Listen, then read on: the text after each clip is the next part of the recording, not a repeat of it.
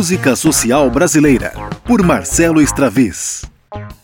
Quem diria que rock nacional, anos 80, teria alguma coisa envolvendo religião? E mais ainda, quem diria que um jovem de 14, 15 anos cantaria loucamente essa música e não perceberia, não perceberia até pouco tempo atrás que isso se tratava de religião? Pois esse jovem sou eu, Marcelo Straviz aqui, te contando que quando fui escolher essa música, porque eu gostava e gosto muito de Fátima, do Capital Inicial, versão original, aquela lá dos anos 80, eu fui pela primeira vez, talvez, é, perceber que eles estavam falando de Fátima, Nossa Senhora de Fátima.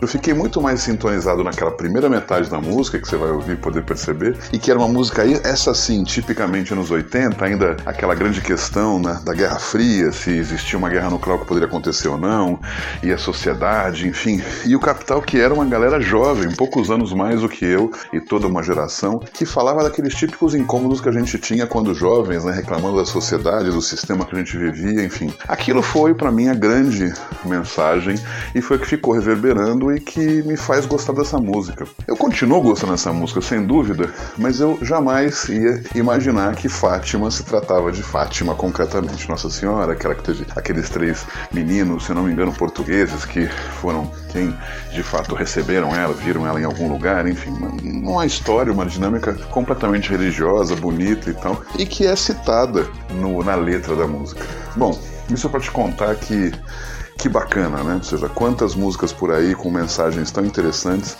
Quem imaginaria Dinho Ouro Preto falando de Nossa Senhora de Fátima? E aí quando você repara na letra, e é o que eu vou pedir que você faça agora, como ela é, na verdade, cantada como se fosse Nossa Senhora de Fátima em pessoa cantando essa música, dizendo o que ela estava vendo, os problemas que ela via na sociedade e no mundo. Enfim, belíssimo. Isso me fez gostar mais ainda. Essa música realmente é muito especial, tenho muito boa recordação. É um típico exemplar do rock nacional anos 80. É, Dinho Ouro Preto jovem, essa voz estridente que ele tem, né, essa coisa forte e que e uma melodia, né, um jeito de fazer música bem anos 80 também, teclados, aquele som. Se você está escutando de fone, você vai receber logo no começo a bateria passando pelos teus ouvidos, né? Aqueles começos de energia que hoje se tem bastante, mas aquilo era muito novo na época e era muito bacana de ouvir. Escuta aí diretamente Nossa Senhora de Fátima cantando para você.